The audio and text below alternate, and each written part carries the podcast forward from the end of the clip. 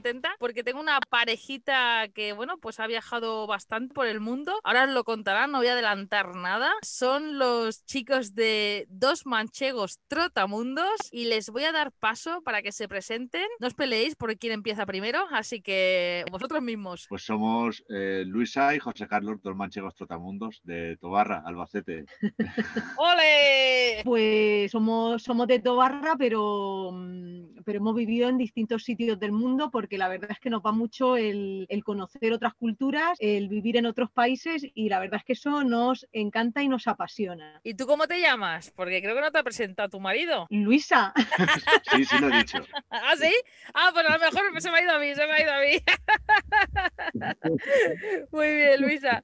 Vale, chicos, contarnos un poquito para comenzar, ¿vale? Para la gente que nos conozca, luego ya dejaremos, como siempre, vuestras redes sociales, vuestro blog y todo lo que tengáis por ahí para que os sigan vuestro Vale. viaje, porque además estáis en un punto de esos que me gusta, ¿no? En ese, en ese punto, no, no voy a decir nada aún, pero contarnos hasta el día de hoy qué habéis hecho, por dónde habéis estado, que primero de todo, primero de todo, antes de irnos a soñar por ahí, ¿vale? Contarnos vuestro viaje, ¿cómo se os ocurrió o a quién de los dos se le ocurrió esto de, de no sé, de camperizar un vehículo e iros a vivir a, a un vehículo? Realmente esto surge de, de otro viaje que fue el viaje que hicimos por, por América. Un viaje que siempre queríamos hacer, que era un sueño, fue recorrer todo el continente americano de Alaska a Tierra de Fuego. Lo hicimos, estuvimos viajando un año y medio, un todoterreno, un pickup con un camper encima que compramos en Estados Unidos y, y viajamos con, con, la camper todo, todo, todo, el todo el continente americano hasta que llegamos a- al final a Chile y lo vendimos allí. Pero claro, él, eh, ese viaje puso el, el germen o la semilla o como queramos llamarlo para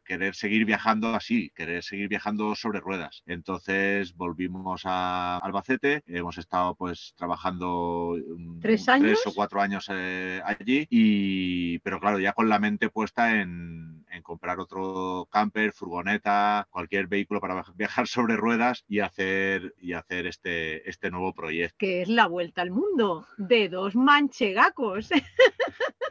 Que además lo hacéis de una forma muy divertida que, que luego os preguntaré también. Luego os preguntaré.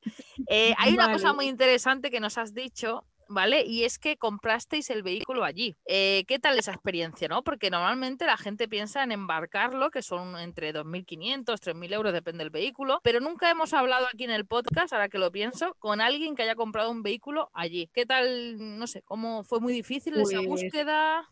Pues la verdad es que fue más fácil imposible. A ver, desde España lo que hacíamos es en una página web que se llama Craigslist eh, mirar eh, vehículos allí en, Estados Unidos. Nosotros pues buscamos en distintas zonas. Sabíamos que queríamos ir a la costa oeste.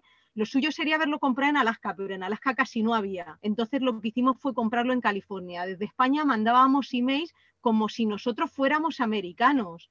Y entonces eh, nos contestaban eh, pues diciendo, vale, ¿cuándo venís a ver el vehículo? Claro, cuando les decíamos que estábamos en España, había gente que pasaba olímpicamente de nosotros. Pero bueno, al final decidimos no decir que estábamos en España, sino comprar un billete de avión, irnos para allá y un par de días antes concertar cuatro o cinco citas para ver estos vehículos. Y, y nada, al final estando en el motel donde nos quedamos la primera noche, curiosamente, claro, cuando nos oyó hablar nos dice, pero vosotros, vosotros de dónde sois?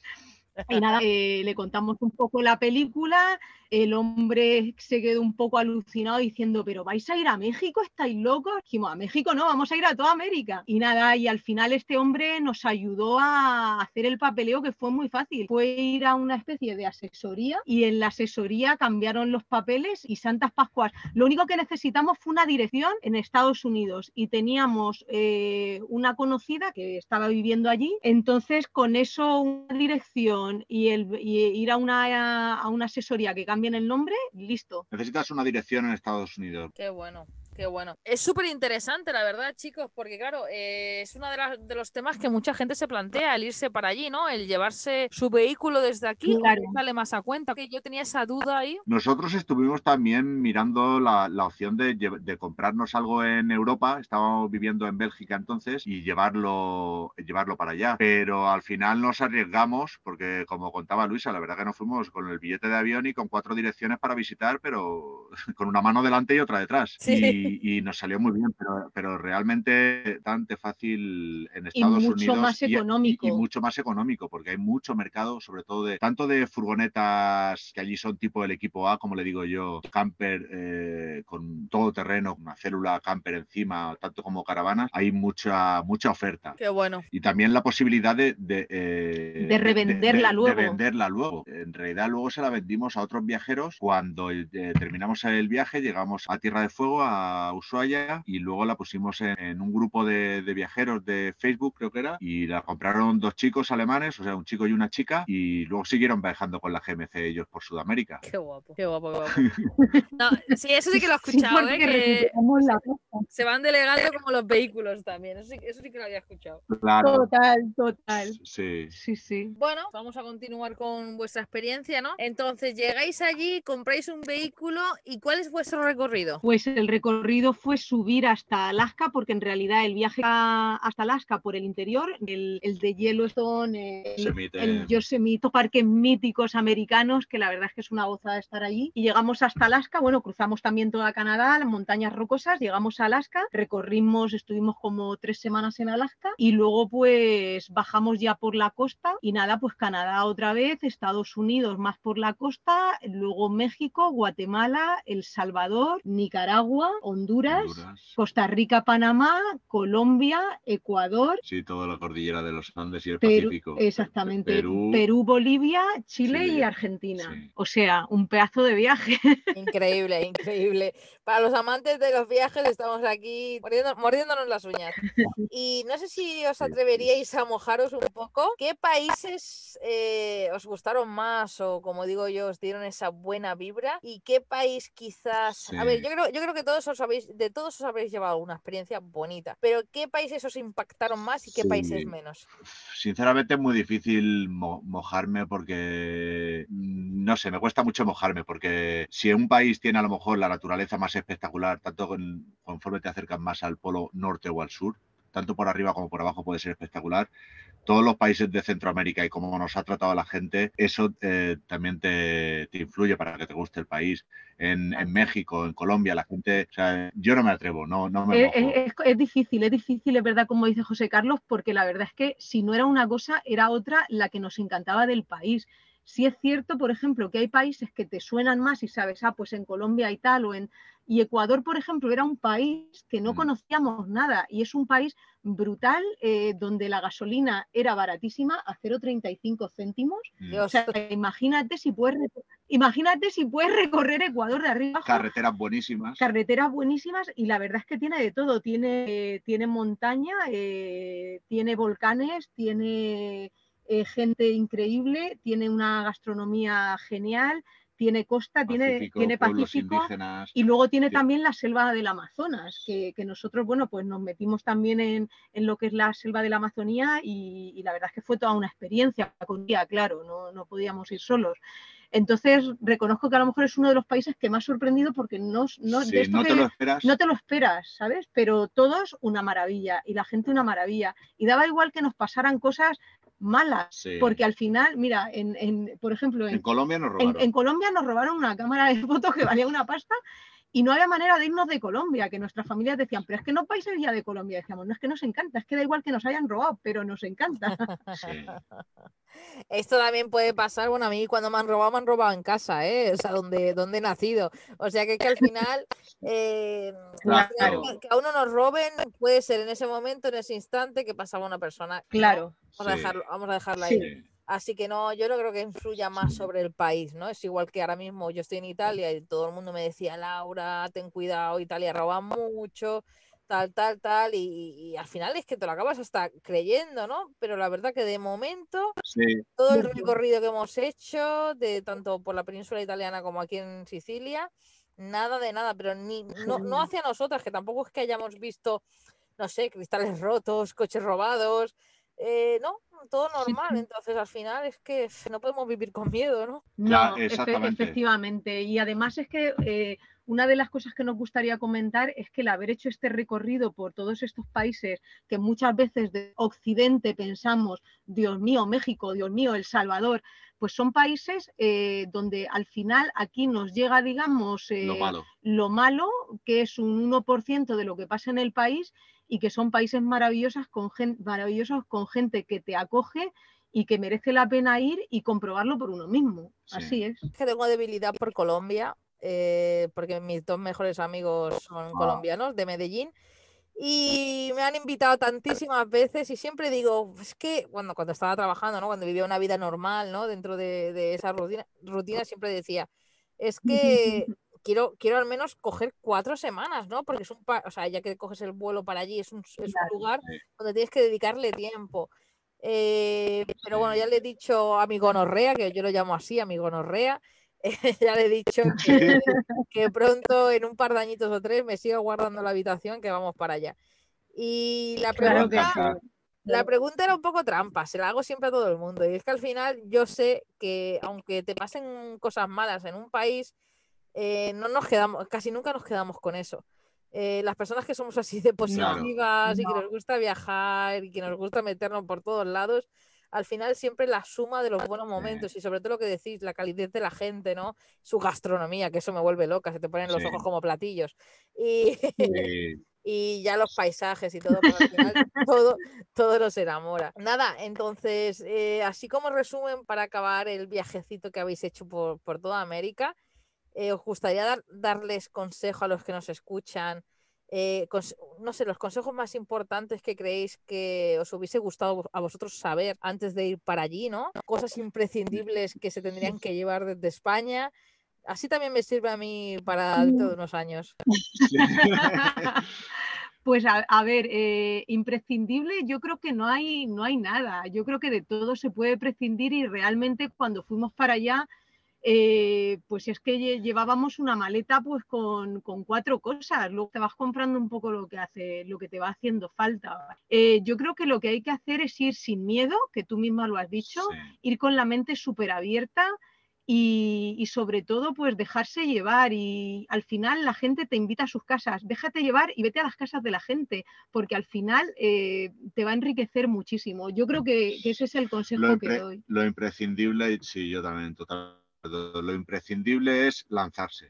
Es el lanzarse y, perder el miedo. Eso es lo que. Lo que y disfrutar. Porque luego siempre, claro, eh, nos queremos preparar o, gente nos dice, ah, vosotros que ya tenéis experiencia, ya sabéis, nosotros somos un desastre. Nos llevamos. Eh, muchas veces que te, quieres llevar tantas cosas y no te llevas. Pues somos eso, muy despistados y, pero lo que hay que llevar es las ganas de, conocer, las ganas de disfrutar y, las ganas de viajar. Sí. Buen, buen resumen, chicos, muy buen resumen. Y no, no, al final eh, yo me refería pues a eso, no a cosas materiales, sino a consejos, ¿no? De, de claro. cómo se ha abierto la mentalidad, ¿no? El hacer un viaje así y cómo se ha transformado. Y nada, que es muy bonito, muy bonito escucharos. Y entonces, como habéis dicho al principio, después de este gran viaje, ¿no? Tuvisteis que volver a la rutina de Albacete. ¿Cómo llevasteis ese cambio? O sea, ¿cómo unas personas que se han tirado un año y medio haciendo este viaje, de repente eh, dicen, vamos a volver a casa, vamos a trabajar, vamos a, no sé, contarme, qué, ¿cómo fue esa transición? Pues, pues, te voy a contar yo mi experiencia y ahora la mía fue, fue un horror. Yo de hecho no quería ni volver. Yo quería quedarme por allí, pero bueno, pues al final se nos acabó la pasta y decidimos venderla. Vamos a buscar trabajo, pero por lo que sea no, no terminó de fluir a lo mejor un poco lo que queríamos y, bueno, yo creo que estuve eh, un mes y medio eh, enferma. Enferma me refiero a todo tipo de infecciones, de enfermedades que te pueden pasar, pues me pasaron a mí en ese mes y medio que no me habían pasado en el año y medio de viaje. Y era porque rechazaba el volver a la civilización. No quería volver, yo quería quedarme por ahí. Entonces, para mí fue, para mí fue duro. Esa, es la verdad, hasta que poco a poco y ya cuando la médica de mi pueblo me dijo, mujer, eh, que quédate en tu casa y no vengas más porque es psicológico lo que te pasa. Y poco a poco pues me, me fui un poco desintoxicando y lo que realmente me ayudó a curarme, yo creo, fue el escribir el libro de, de este viaje, un libro que, que, que, bueno, que va narrando un poco pues todo lo que fue, todo lo que fue nuestra experiencia, aventuras, eh, un poco de historia, un poco de todo. Y yo creo que eso me ayudó un poco. Estuve ahí unos meses hasta que ya encontré trabajo y eso pues me hacía un poco revivir eh, esa maravilla de, de, vida que teníamos y así yo creo que me curé.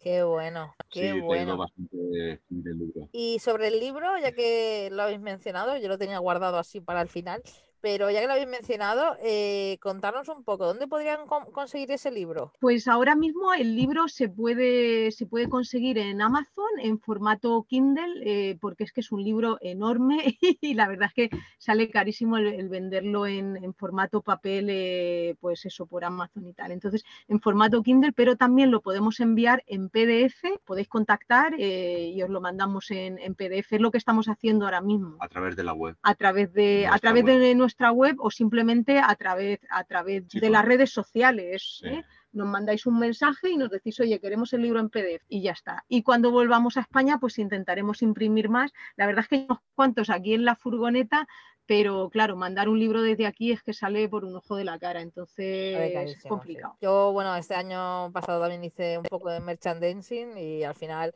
he hecho una tanda, me, me, están pidiendo más cositas, pero lo tengo ahí parado porque es que al final o vuelvo a, como digo yo, a enverdar a todo el mundo, porque al final se ocupó que si una amiga, que si me, escucha, me escucháis aquí, que seguramente me estará escuchando, que si no se pierde ningún podcast, un saludo, un saludo Sandra y Javichu de Planeta Nato Caravana, gracias por todo.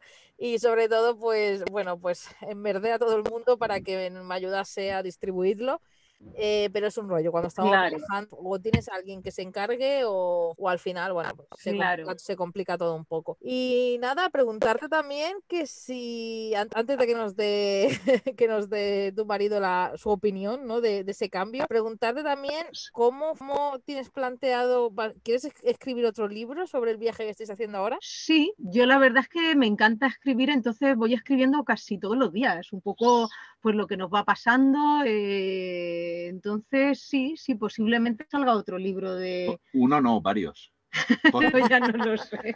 La enciclopedia. Posiblemente, posiblemente salgan varios, claro. En artículos por, por continentes. Eh, eh, de América escribimos uno, pues ahora tener que ser uno de Europa, Asia, o ya veremos, pero sí, la verdad que ella escribe y... Sí, sí, saldrá, saldrá algo seguro, sí, sí. sí.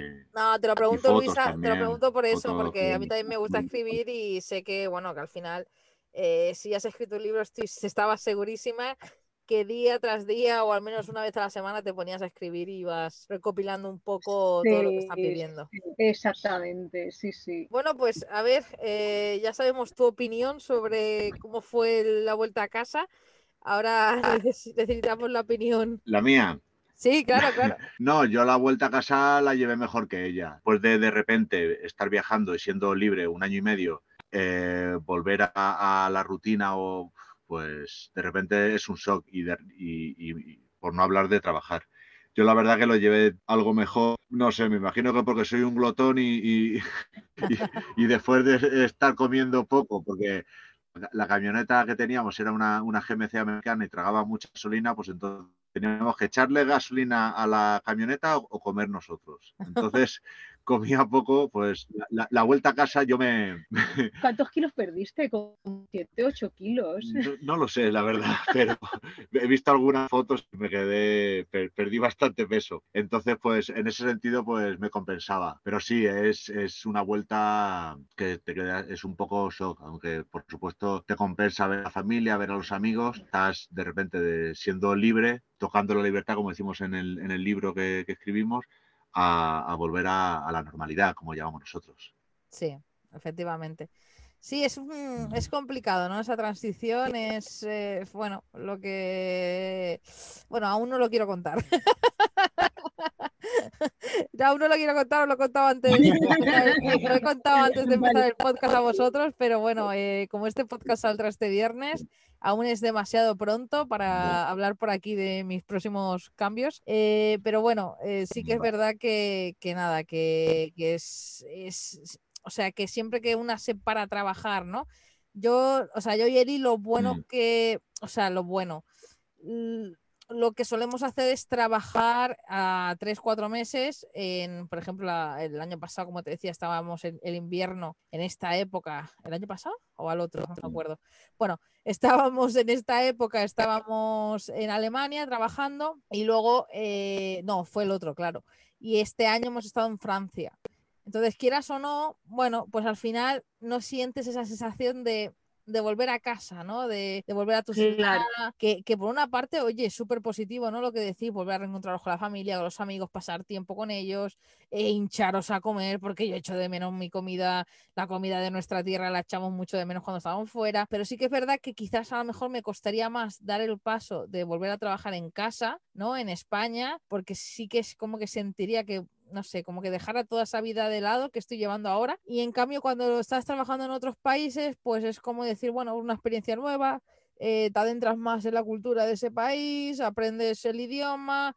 O sea, al final también estás siempre distraído porque no estás realmente en tu zona de confort estás en otro país trabajando, pero estás aprendiendo cada día de, cómo funciona la vida cotidiana en ese país, ¿no? Pero bueno, que imagino que, o sea, imagino, todos los que vivimos así, a no ser que trabajes online, que yo un día haré un podcast reflexionando, ¿no? Porque he estado una temporada trabajando online, sigo haciendo mis cosillas, he trabajado también físicamente parando por ahí, entonces estoy como últimamente como valorando mucho, como pensando mucho en mi cabeza cuáles son los pros y los contras de cada cosa, que es lo que más me llena a mí, sobre todo, porque al final sí tengo la facilidad de poder hacer ambas cosas, pero qué es lo que realmente me llena, ¿no? ¿Qué es lo que me hace feliz? Es lo que tengo que acabar haciendo yo. Así que bueno, chicos, cada viajero yo creo que tiene que ver, ¿no? Como, como porque al final la vida es muy larga, no somos ricos, al menos yo no lo soy, vosotros creo que tampoco, entonces al final cada, cada persona, cada pareja, cada familia tiene que ver cómo eh, seguir viviendo esta vida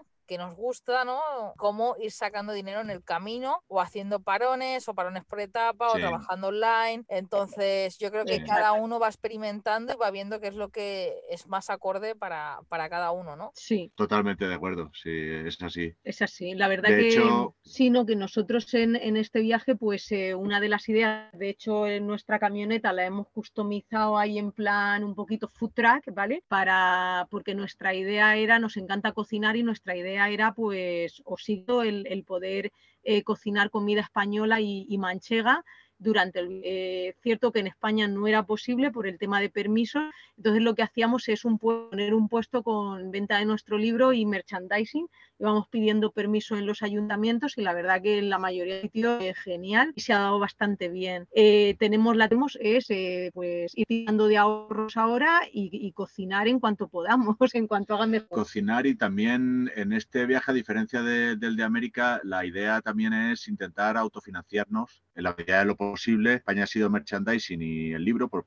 en Europa queríamos cocinar, pues si no, pues ya veremos dónde cocinamos, pero que estamos abiertos a si tenemos que parar y trabajar eh, dos, tres meses o X meses en, un sitio, una temporada y, luego seguir adelante, pues, pues lo, haremos. Claro que sí, que es lo que se estaba diciendo antes. Eh, efectivamente, yo lo he hecho como todo, he, hecho he trabajado online, he trabajado a temporadas, voy picando un poco todo para ver qué es lo que más me hace feliz y, o, la manera más factible para nosotras. Y lo que más me ha llamado mucho la atención es lo que habéis dicho del food track, porque es algo que nos encanta a mí a Eli y como hemos vivido muchos años en Alemania, lo veíamos muy, muy común. O sea, de hecho íbamos muchas veces a una hamburguesaría, a un food truck de, que hacía hamburguesas que estaban buenísimas. Y, y yo siempre decía a él con la coña, digo, mira, abrimos la encimera, abrimos la puerta, digo, y la tortilla de patata claro. vuelve loca, loca a todos los alemanes, franceses, y hacemos una buena tortillita, ¿sabes? Unos bocadillos, y al final es que hay mil maneras, pero claro, siempre he tenido la duda yo igual de, de los permisos, de cómo funcionaría en cada país, si tendríamos problemas, pero también es una idea que hemos tenido muchas veces nosotras de, cómo monetizarlo, ¿sabes? Porque al final a cualquiera, yo cualquiera le ganas con la comida. Totalmente, totalmente. Y yo creo que al final a lo mejor también hay que ser un poco kamikaze y hacerte cuatro o cinco tortillas y ponerte a venderlas. Y si viene alguien y te echa, pues te vas y si no, pues eso que has vendido. Claro. A- Ahí está, y si no, luego la tienen para comer, para cenar y para merendar. Eh, Exactamente. exactamente. Pero, pero te digo yo que no vas a tener ni para ni pa cenar porque te la van a quitar de las manos en Alemania seguro, vamos. Buah, en Alemania estoy. eso- eso- eso- eh, Alemania es el país que más claro lo tengo, ya os lo digo.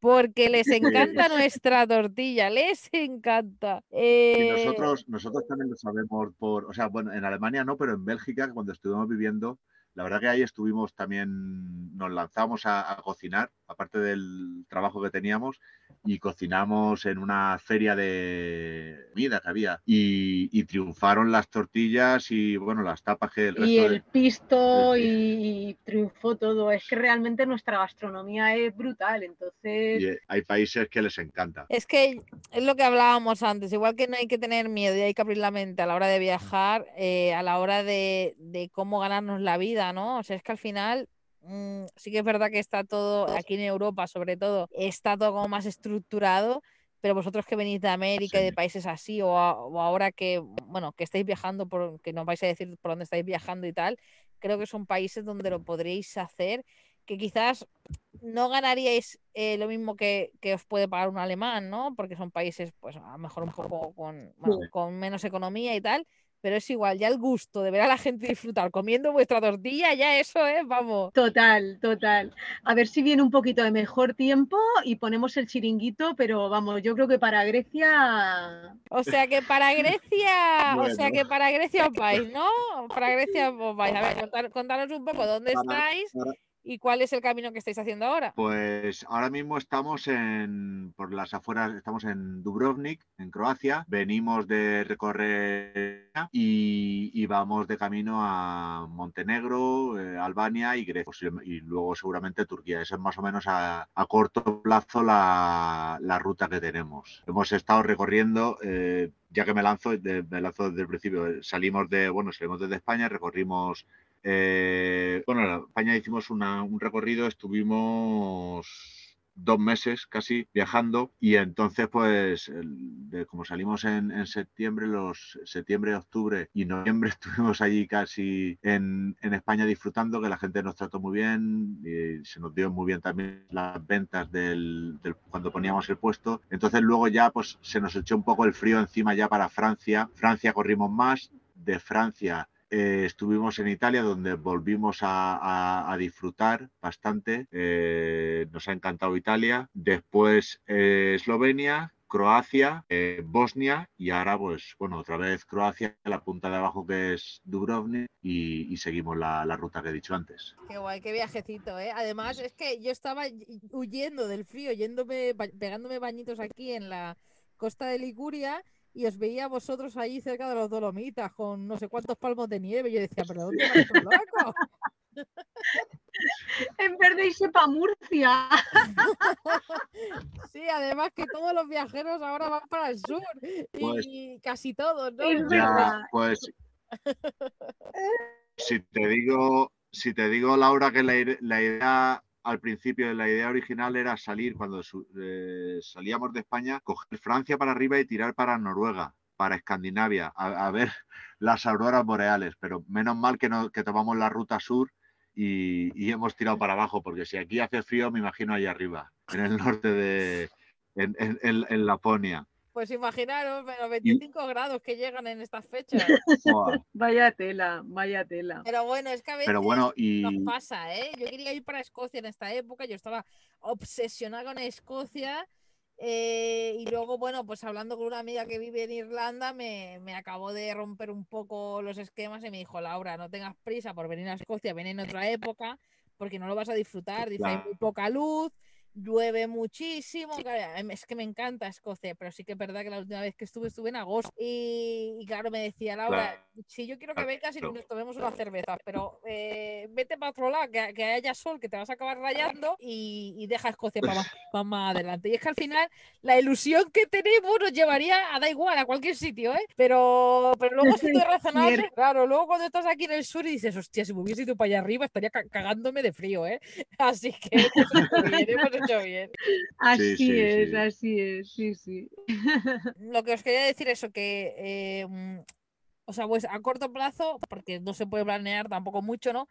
eh, digamos, queréis llegar a Turquía. Pero, ¿cuál sería realmente el objetivo final de este viaje? ¿Queréis llegar hasta Tailandia? ¿Hasta dónde? ¿Hasta la China? ¿Hasta Rusia? No sé, decirme. Ya que los manchegos si nos ponemos, nos ponemos y la idea es dar mundo. Es lo que es lo que tú dices, es muy difícil planificar. La idea después Turquía, pues seguramente sea Georgia, Azerbaiyán, Irán, y luego eh, hacer todos los eh, Tayikistán, Kirguistán, todo lo que es la ruta para mí. Em, hasta Mongolia. Hasta Mongolia. Y pegarnos unas manchegas y pegarnos un baile de manchegas con en Mongolia, en Mongolia con, con, gente de allí. Qué bueno, qué bueno. es, que, es que, bueno, eso os quería preguntar antes, que he dicho, lo dejo, lo reservo al final. A ver, contarnos, es, ¿qué, ¿qué es eso de ese baile de manchegos? ¿Qué son esos atuendos que se ven por Instagram? A ver, contarnos, contarnos. A ver, pues son nuestros trajes regionales de manchegos. Eh, mira, nosotros siempre que hemos ido a, algún país, eh, porque bueno, pues también viajamos anteriormente a Asia, pero bueno, viajes de estos más de, vacaciones, ¿no? Siempre nos ha encantado ver a la gente con sus trajes tradicionales, sus trajes nativos. Incluso a veces nos los han puesto sus trajes a nosotros y es que nos encantaba. Y entonces, pues bueno, para este viaje queríamos eh, llevar un poco nuestra identidad con nosotros, nuestra identidad manchega, nuestros trajes manchegos. A mí mi refajo de manchega me, encanta. Entonces dijimos, pues oye, vámonos con nuestros trajes manchegos a dar la vuelta al mundo y ahí los llevamos en el ropero. La verdad es que básicamente el ropero ocupa eh, los trajes de manchego. y además tenéis uno para verano y otro para invierno, ¿no? Correcto, correcto. Exacto, correcto. Tenemos el refajo que pesa 5 o 6 kilos de invierno y, luego pues ya la, la faldica un poco más corta de, de verano, claro, claro, para ir amoldando según la época de, según la época. Sí, vamos, como, como decía Luisa, vamos conociendo, que nos encanta conocer eh, otras culturas, pero también dando a conocer la nuestra. Y la verdad que sería una oportunidad que a, a los dos nos encantaría plantarnos en, en, Mongolia y decir, mira, ahora nos vestimos de manchegos y vamos a bailar aquí unas manchegas. Sí, la verdad es que está guay porque, por ejemplo, pues cuando nos hemos puesto los trajes y hemos estado, no sé, por ejemplo, en Aviñón, recuerdo que nos plantamos los trajes de manchegos y nos fuimos a visitar Aviñón vestidos de manchegos, pues la gente nos preguntaba, entonces claro, al final pues oye, pues vas hablando, también eh, da un poco pie a que la gente pues se acerque más a ti, te pregunte de dónde eres, por qué vas así vestido y ya pues les cuentas un poco que eres de la tierra de Don Quijote y, y bueno, les cuentas un poco tu, tu historia. Qué bueno, qué bueno, me encanta, de verdad que me parece una idea única. Cuando, lo, cuando os conocí se lo, se lo enseñé corriendo a mi mujer también, porque es que me, me hizo muchísima gracia. Porque eh, yo, bueno, es algo que tenemos ahí la él y yo hablada de, de, bueno, no es ningún no es ningún traje de manchego, pero siempre le he dicho de, de bueno, de coger unas cosas, si, si, lo acabamos haciendo lo veréis. Yo, yo, siempre voy con pelucas, la gente me conoce porque yo tengo tres pelucas, una azul, una verde y una rosa, me las pongo por ahí, pero siempre, siempre le decía a él que me faltaba una, una, unas cositas, un atuendo, como, como decís vosotros, para, de conjunto, ¿no? Para favorecer el conjunto. Sí, y a ver si aún no lo he encontrado, aún no he encontrado lo que tengo yo en la, en la mente. El día que lo encuentre ya veréis, ya veréis qué foto me voy a hacer yo. No, no veremos, miedo, no, no, veremos. Miedo me da, miedo me da. Eso hay que verlo. la pipi calza larga se va a quedar corta, vamos. Eh... Madre mía, eso hay que verlo. Pues chicos, no sé, eh, imagino que la gente que nos está escuchando, eh, no sé, está, está acostumbrada siempre a, a, ver a viajeros que viajan en autocaravana, en furgoneta, pero la verdad es que eh, creo que sois los segundos que traigo aquí al podcast que viajáis en una pickup. ¿Cómo es la experiencia? No sé, cómo, o sea, el espacio, cómo, cómo sentís, ¿creéis que es el vehículo ideal para vosotros? ¿Por qué no una autocaravana? ¿Por qué no una furgoneta más grande? Para nosotros sí, o sea, para nosotros después del concepto teníamos después del viaje de América, porque la de América era el mismo, es un todoterreno con un camper encima, es verdad que era más grande, todo, todo más grande, pero, pero nos gustaba ese concepto de, de tener bastante acceso a todos los sitios, nos gusta llegar a sitios remotos, hombre, tampoco sin hacer el cabra, pero llegar a, meterte a sitios y llevas tu 4x4, pues tienes acceso.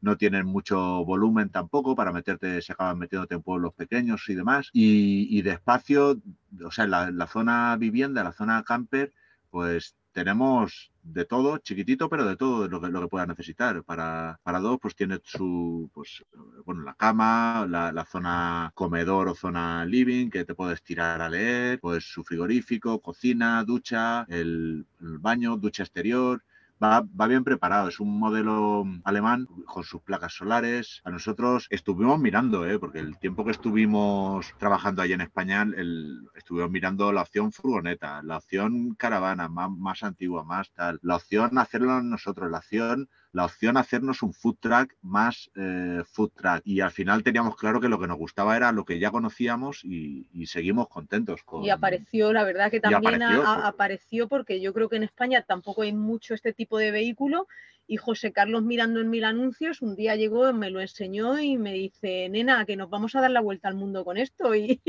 claro, como le iba a decir que no? Entonces, la verdad que muy bien. Y luego otra cosa que nos gusta también de la parte del, del vehículo del pickup es que tiene asientos atrás. Entonces, atrás puedes montar gente y eso doble siempre cabina. doble cabina. Nos ha parecido muy interesante, por lo menos en el viaje de América, montamos a gente muy curiosa en, en el pickup con nosotros. Entonces es como una manera también de compartir el viaje con gente que te vas encontrando en el camino. Y eso pues, pues nos gusta.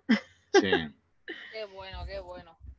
Eh, la verdad es que yo nunca me lo he planteado porque, bueno, pues no sé, no, no conocía, ¿no? Eh, estos tipos, no es que no conocía estos tipos de vehículos, incluso había visto, ¿no? Por ahí, pero que no era lo común, ¿no? Entonces nunca me lo planteé, pero la verdad es que cada vez lo veo más, lo veo más y sobre todo para hacer un viaje a África. claro, claro, porque luego pasa una cosa y es que puedes separar la célula vivienda de lo que es el pick-up, simplemente con unos, con cuatro tornillos eh, bueno, tornillos gordos, claro, desatornillas y te dejas la casa en un sitio y te vas. Le dejas con patas y sales andando. en África y está, las condiciones pues son realmente malas y te voy a hacer, aquí voy a reventar la, la camper. Pues, la suelto y, me voy eh, y en con un saco de dormir y una tienda o tienes la opción esa también. Qué bueno, qué bueno. Imagino que ese viaje lo tenéis pendiente, ¿no? Sí, lo que sí que ya no adivinamos, o sea, no, eh, lo que te digo, si tiramos ahora después de Mongolia, de ahí ya no, sé si eh, de Mongolia luego bajar a China parece ser que está complicado, pero igual pasamos por China o igual embarcamos y hacemos sudeste asiático, Vietnam, Laos, Camboya, Tailandia, volver. Eh, ahí, ahí, sí que ya perdidos total. Nos pillas un porque o bien, o bien hacemos Australia y Nueva Zelanda si merece la pena. Luego. Eh, ¿Cómo que si merece la pena? Eso tiene que ser la hostia. No, quiero decir si merece la pena. No, claro que, claro que merece la Pero quiero decir si merece la cómo está el tema de cuánto te costará el ferry, porque eso es lo que más puede el presupuesto. Ah, vale, vale, vale. Sí, que a lo mejor. que a lo mejor no nos dejan estar nada más que tres y el ferry te cuesta una pasta. Pero bueno, yo creo que. Pero la idea, la idea son los cinco continentes. Sí, después de América otra vez y luego entonces Y ahí ya reventar, el reventar la española, que es como se llama la casa, reventarla en África y ya pues. Pero, o, no, igual llega bien. Pero sí, igual, igual dejamos para el final por eso, porque ya, habremos perdido el respeto. Ahora igual al principio que llevamos eso, cuatro meses nada más, igual vamos más cuidado. Ay, mira que hay unas ramas. Luego ya nos va a dar igual si hay unas ramas. pues mira cómo está de bache en la carretera. total, total. Eso, eso siempre pasa. Al principio vamos con cuidado y luego ya...